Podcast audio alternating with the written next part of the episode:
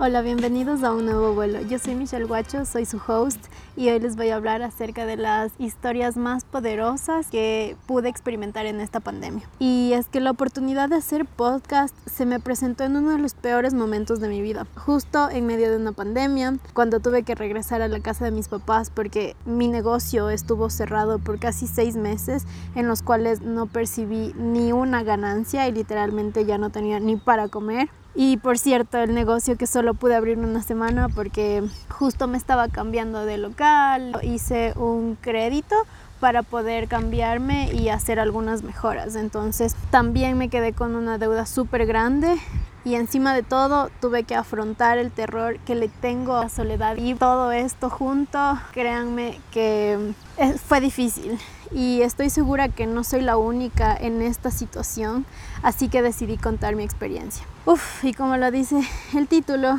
estamos aquí para caminar juntas en este camino súper tenebroso a veces, pero que sin duda está lleno de aprendizajes y nuevas oportunidades. Primero les quiero contar un poco sobre mí para entrar un poco en contexto. Y a pesar de que hoy en día sea una mujer súper segura, exitosa y que me dedique a inspirar y ayudar a mejorar la calidad de vida de cientos de mujeres, eso no quita que sigo siendo humana, con problemas reales, tampoco quita que esté exenta de experimentar o de cometer errores al momento de tomar mis decisiones.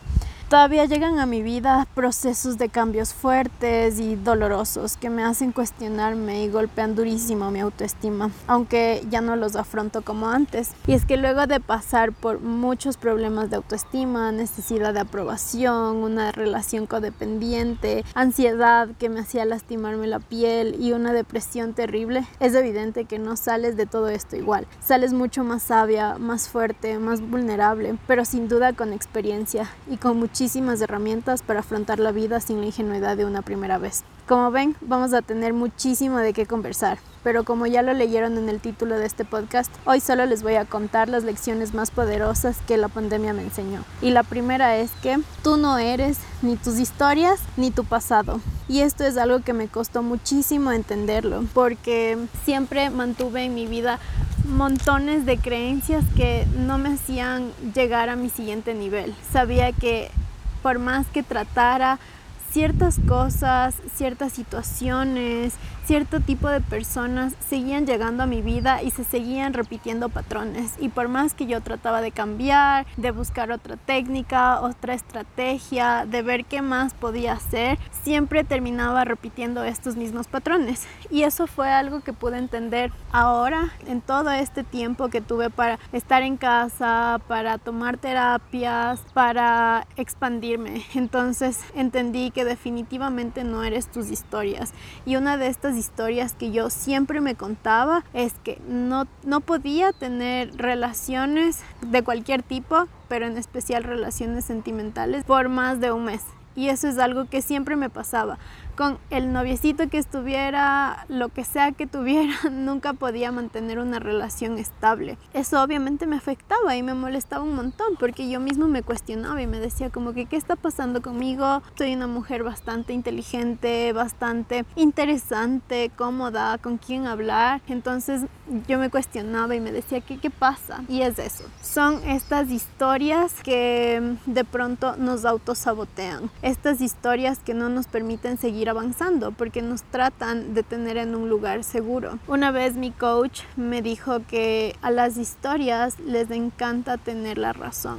Y es cierto, porque en el momento que tú tratas de hacer algo diferente, como que te jalan a ese lugar seguro de nuevo para mantenerte entre comillas seguro, porque esa es la historia que tú te cuentas, en la que tú te mantienes y en la que tú has vivido por 10, 20, 30 años. Entonces solo es súper difícil como tratar de salir de esa pequeña bolita de comodidad y experimentar algo nuevo. Y eso es algo que pasa muchísimo. Por ejemplo, también me pasaba que siempre me decía que dejo toda la mitad, que no puedo hacer nada por completo, que siempre es como que me entra un poquito de inspiración o de impulso y lo hago, pero no lo concluyo. Y eso es algo que también pasó en mi cabeza por tanto tiempo. Y bueno, eso es algo que ya lo he ido trabajando un montón y lo que me ayudó bastantísimo en este caso es decirme mis mantras diarios, recordarme a mí misma que sí puedo terminar las cosas, que soy capaz de empezar y de terminar cada una de las cosas que yo empiezo. Esto literalmente sí es algo que me cambió la vida, así que si tienen papel y lápiz les serviría apuntar esto y es la creación de un mantra. Tiene que ser en tiempo presente y en forma de agradecimiento. Por ejemplo, el primer mantra que recuerdo y que de hecho aquí lo tengo anotado y, y le veía todas las mañanas, le tenía prácticamente adorándose ahí, le tenía al lado del espejo porque sabía que todos los días iba a ser mi rutina de skincare, entonces de ley iba a ver la nota. Siempre me decía, soy una mujer que tiene la capacidad suficiente para lograr los proyectos grandes de mi vida. Entonces, el hecho mismo de recordármelo yo todas las mañanas me hacía saber que sí soy capaz, que sí puedo, que de pronto a veces van a venir cosas que mm, retrasen un poco este proceso, algunas dificultades, algunos obstáculos, pero sin embargo, eso no quita que yo sea capaz de lograr todas las cosas que yo me propongo. Esto es algo que me encantó. De hecho, ustedes pueden hacerlo también. Pueden escribir en forma de agradecimiento y en presente. No importa si aún no es verdad. Igual el simple hecho de recordártelo va a hacer que vayas cada vez pasito a pasito como creyéndotelo entre comillas porque de hecho ya lo eres, ya todo esto que tú te puedes manifestar y que tú puedes ya visibilizar ya es posible para ti porque si no ni siquiera fueras capaz de, de imaginarlo. Entonces solo es cuestión de, uno, visibilizarlo, dos, recordártelo y tres, de accionar. Esto es algo que también me cambió un montón la vida porque siempre decía como, sí, sí quiero hacer, quiero tener un cuerpazo, quiero ganar el mundial de pole y, como cosas súper grandes que solo se quedaban en mi imaginación. Obviamente yo podía imaginármelos y, y puedo porque sé que algún día va a pasar, pero hace falta acción. No hace falta solo mantras o rezar o pedirle al universo o solo visibilizarte, también hace falta que tomes acción y que empieces a actuar. No importa si no es algo gigante y eso también es algo que aprendí que literalmente me cambió la vida, porque antes me ponía como objetivos gigantescos como estos que les menciono, como ganar el mundial de pole. Y eso es algo que está súper súper lejos, al menos en este momento. Ni siquiera hay competencias, entonces imagínense lo extremo que era. Y asimismo en el caso de las dietas, se dicen, sí quiero tener un cuerpazo, quiero bajar 20 kilos para la próxima semana, voy a hacer esta dieta y, y ya, y el momento del momento no se hace ni la dieta ni, ni bajaron y al contrario por estar súper preocupadas de eso hasta subieron un par de libras más. Entonces hay que entender también que un castillo no se construye de la noche a la mañana sino que se construye de pequeños ladrillitos. Estos pequeños ladrillitos a mí me gusta llamarles baby steps o pasitos de bebé porque eso me hace acuerdo a la analogía que siempre les digo a mis alumnas que nosotros somos como un bebé y como a un bebé cuando está aprendiendo a caminar, no solo le botas a una maratón y que vea qué hace, ¿cierto? Sino que le enseñas, le coges de la manito, le ayudas a caminar pasito a pasito. Obviamente en ese camino habrán un montón de caídas, se tropezará, rodará por ahí, llorará, pero siempre vas a estar tú como para darle esa manito, para ayudarle a levantarle, para limpiarle las heridas y para decirle, vamos, tú puedes un pasito más y un pasito más y de pronto cuando menos te das cuenta ya estás en esa meta. Entonces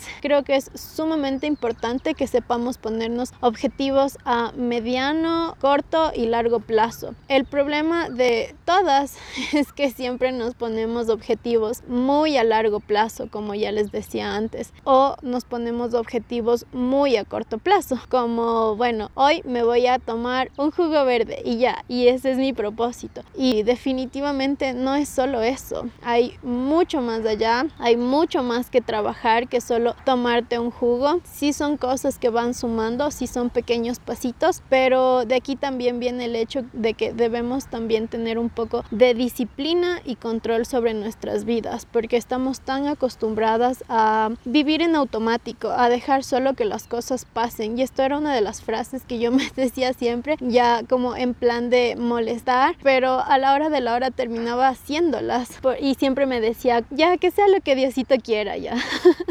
Entonces, eso es vivir en piloto automático, o sea, no tenía las riendas del asunto, no era una mujer completamente responsable de todos sus actos y de todas sus acciones, sino que solo ya lanzaba la piedra y escondía la mano y decía ya que sea lo que Diosito quiere, literalmente. Entonces, ahí vemos una incongruencia grande de acciones y de pensamientos, porque si quiero llegar a un lugar súper grande y súper lejos, antes de eso hay un, montón de pasitos que recorrer y eso se logra con constancia también, con un poco de disciplina y sabiendo que no siempre el camino tiene que ser recto, ni rígido, ni súper estricto. De pronto vamos a poder hacer paradas, de pronto tenemos que quedarnos a tomar agüita, a disfrutar del paisaje, porque es un camino y si ya estoy caminando, si ya me estoy dirigiendo a un lugar, qué mejor que vaya disfrutando, deleitándome del proceso, del momento, de la vista, de todo lo que voy sintiendo y viviendo en el momento. Entonces les voy a contar los pequeños baby steps o pasitos de bebé que yo empecé a hacer desde el principio de la cuarentena y que gracias a ello soy ahora una mujer súper ordenada, tanto con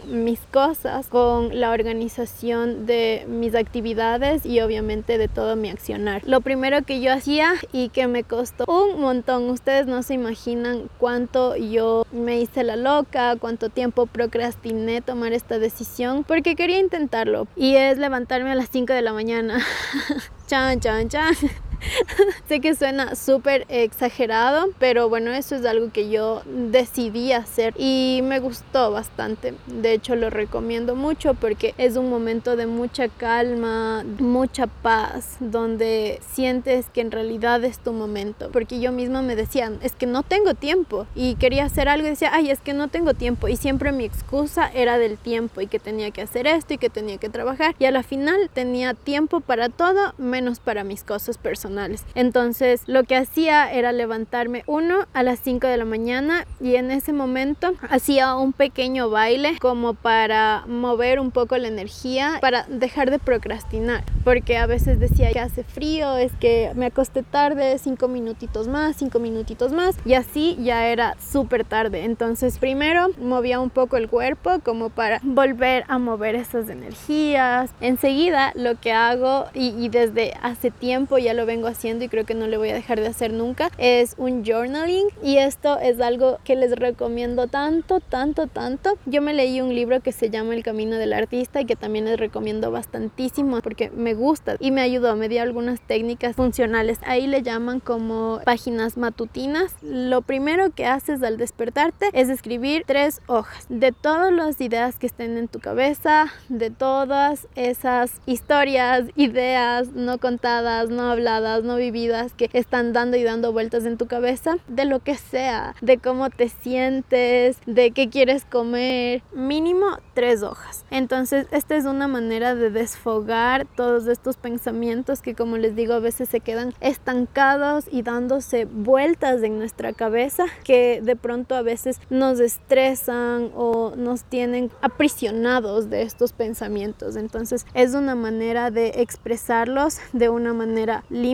y responsable, sobre todo de dejarlos ir. Entonces, esto es algo que me ayuda un montón. Tengo en mi Instagram un post en el que hablo sobre mi bullet journal y cómo le estructuro yo, que es una herramienta súper buena para tu organización, para mejorar tu creatividad y para mejorar en general tu vida. Entonces, en el bullet journal prácticamente yo hago un calendario mensual, un calendario grande para tener una visualización más amplia de todo lo que yo quiero lograr en el mes. Luego hago una página, brain dumps, que son ideas random. Entonces ahí pongo todas las ideas que de pronto se me van generando y que pienso que podrían proyectarse aún más. Y también hago una página que está dedicado exclusivamente a inspiración. De todo lo que me genera inspiración, cuentas de Instagram, personas, lugares, comida, todo lo que en algún momento me inspiró. Y por último, hago toda una sección donde me pongo la semana y divido este espacio en siete lugares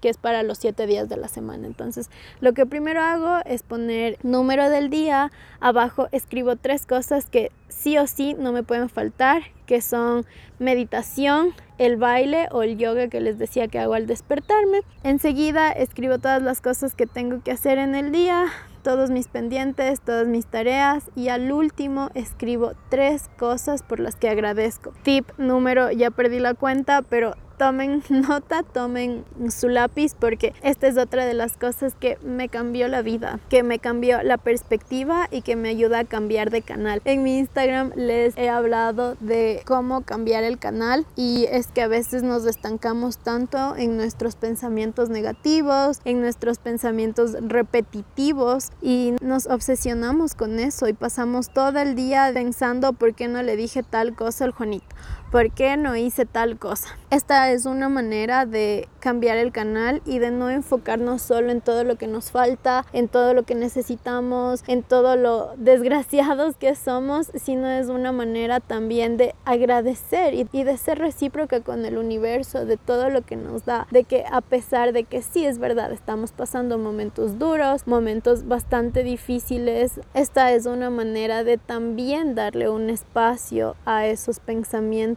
de amor, de agradecimiento. Como les decía, es algo que a mí me sirvió muchísimo porque lo empecé a hacer cuando estaba en pandemia y es algo que me dijo una de mis coaches y fue algo que le agradezco hasta ahora porque al menos en ese momento yo veía noticias y todos los días había una cosa peor que la otra y en mi país la ola de corrupción, la ola de muertes, la ola de enfermedad se desbordó por completo y solo el hecho de entrar a alguna red social, de ver noticias, de enterarme de todo esto, hacía que siempre me mantenga en ese canal a blanco y negro, en ese canal que solo ve que todo está mal, que nada suena, que no se ve nada, que todo es un panorama terrible. Entonces pasaba estancada en este canal y no podía ver el resto, no podía ver el resto de programación, el resto de canales que definitivamente aún siguen existiendo, porque ese es solo un canal de la infinidad de canales que puede haber. Esta es una manera de anclarnos en el presente, de ser recíprocas con el universo. A veces sí me quejaba y decía qué bestia, qué mal que está el país, qué mal que, que pase esto, qué triste que estoy, cómo no puedo ayudar en nada y yo aquí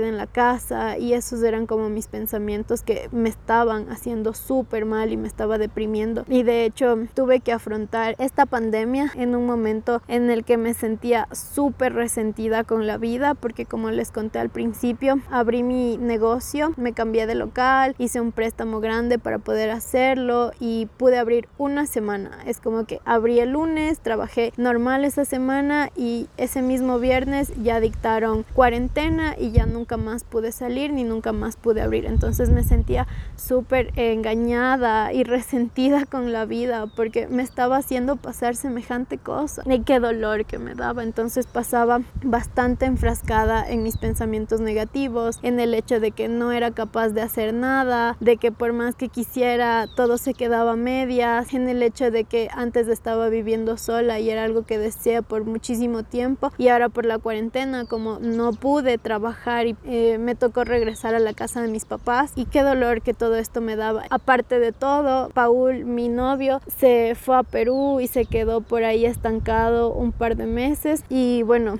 todo esto con las muertes, las enfermedades, sentía un dolor increíble. No había día y noche que no llorara. Y por más que tratara de hacer algo, no podía cambiar de ese canal. Escribir tanto estos agradecimientos como los mantras, como el hecho de dejar de ver noticias de dejar de enfrascarme solo en estas historias grises y en este canal a blanco y negro y cambiar a un canal un poco más a escala de grises tener un poco más de perspectiva, un poco más de colores, me permitía abrir mi visión. Escribía tres cosas por las que estaba agradecida ese día y siempre, siempre había algo por qué agradecer. Entonces ahí es cuando te das cuenta de lo realmente abundante que eres. Solo basta con abrir los ojitos y ver un poco más allá de los problemas. Y la última lección poderosa que les voy a contar en este podcast es que hacer el 70% perfecto está ok. Y eso es algo que me costó entender muchísimo, pero demasiado, porque yo nací en una familia súper chiquita, solo éramos mi mamá, mi papá y yo, entonces prácticamente yo siempre estuve sola porque ellos pasaron trabajando toda su vida. Yo tenía que ser mi mamá, mi papá y mi representante. Siempre tuve que hacer mis responsabilidades, todo tenía que hacer sola. Entonces eso hizo que yo naciera y creciera con esta falta de merecimiento y con estas ganas de buscar aprobación de todos, de buscar la aprobación de mi mamá, de decirle, mira mamá, soy súper responsable, hago solitas las cosas y aún así los hago perfectos porque eso me daba más sensación de merecimiento, como que todos decían, ay, qué linda, tan chiquita, ya súper responsable, ya hace solita los deberes y que no sé qué. Entonces eso siempre hacía que de una u otra manera recibiera reconocimientos y obviamente a quien no le va a gustar. Siempre crecí con esto de que todo tenía que estar 100% bien hecho y más que todo vivía anclada también muchísimo en mi energía masculina, en el hecho de hacer, de ejecutar, de dirigir, de organizar, de hacer las cosas 100% bien, porque ay, pobre de mí de que hiciera algo de que no me cuadrara o que no sacara un 10 o que no estuviera todo perfecto como estaba en mi mente o como debía o como se suponía que debía ser, porque enseguida pasaba martirizándome y, y yo misma como que me latillaba y me decía, ¿cómo no lo ibas a lograr? No sirves para nada, todo dejas a medias y esas cosas que de pronto cuando pasa te empiezas a decir. Entonces ahora entiendo que no todo tiene que ser rígido, ni todo tiene que ser 100% perfecto. Siempre puede haber ese espacio para disfrutar, para aprender a ser flexible con nuestros pensamientos y con nuestras acciones, porque esto también va de la mano con el hecho de que nos encanta eh, controlar y calcular todo, pero eso es miedo. Eso representa más que un miedo hacia nosotros mismos. Entonces hay que también aprender a ser flexible con lo que hacemos, de entender que no tenemos el control de todo y obviamente estamos en este camino para deleitarnos de este proceso, mientras que aprendemos, lo hacemos y nos divertimos, porque si no, ¿para qué? Y bueno, todo esto para entender que lo que sea que hagamos, esté 70, 50, 100% perfecto, es nuestro esfuerzo y es nuestra dedicación y lo hacemos con un propósito que va mucho más allá que del ego, sino porque en realidad nos gusta hacerlo. Entonces vamos a valorarnos, apreciar un poco más todos esos esfuerzos grandes o chiquitos que hacemos, porque a la final son los que nos terminan construyendo. Ya saben de los pasitos de bebé que me encanta aplicarlos en mi vida, entonces voy a tomar cada uno de estos eh, tips y de estas herramientas como esos pequeños pasitos de bebé que voy a implementar en mi vida de aquí hasta siempre, porque son cosas que en realidad vale la pena hacerlos. Uf, no saben cuánto me costó hacer este podcast, pero era algo que me lo propuse y que sobre todo tenía tantas ganas y tanto, tanta ilusión de hacerlo porque siento que va a ser una herramienta más para darme cuenta de mis errores y aprender de mi propia experiencia y recordar cosas que de pronto ya no recordábamos. Bueno, voy a cumplir con mi 70%, ¿ok? Entonces espero que les haya gustado este podcast, espero que hayan disfrutado, espero que me hayan conocido un poquito más. Déjenme feedback, compártanlo y obviamente síganme en Instagram porque ahí estoy diariamente subiendo contenido de valor, muchísimas cosas que estoy que les va a gustar. Y eso es todo, chicas. Gracias por acompañarme en este nuevo vuelo.